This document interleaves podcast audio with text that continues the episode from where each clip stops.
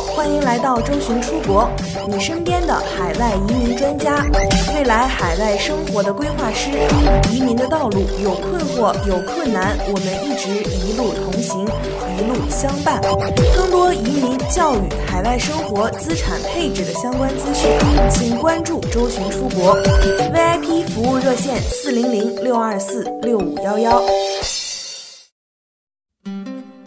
本月的二十四号，我们将在北京举办一场移民说明会。澳洲的辩证风波、加拿大的抢名额大战等等，还包括其他国家的移民政策分析与指导一站式说明会。感兴趣的朋友可以联系我们的微信客服幺三九幺六二九五九五四，或者拨打贵宾热线四零零六二四六五幺幺预约席位，名额有限，抓紧报名。一直以来，在大家认知中的澳洲投资移民，一定是拥有大量资金的投资者。其实，五百万澳币和一千五百万澳币的投资签证类别，只是投资移民的其中两个类别。二零一六年的九月份，澳洲推出一个新的投资类别——幺八八 E。幺八八 E 签证又称风投类商业投资签证，看似简单，实则困难。年龄、英语、商业企划书、获得州政府提名要求，这些其实都不是事儿。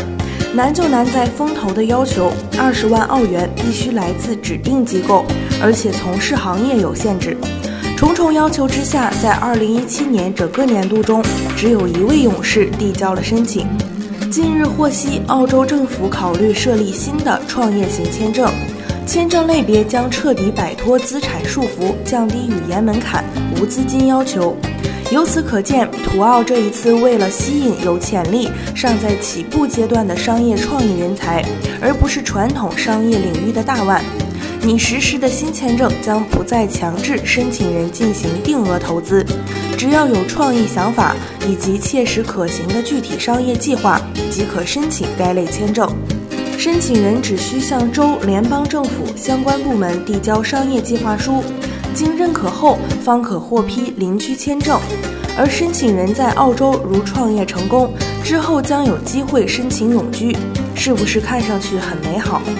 什么幺八八 A 投资二十万澳币做生意才能转永居？什么幺八八 C 投资五百万澳币还必须有部分资金投入风险投资行业？有的就是层出不穷的 idea。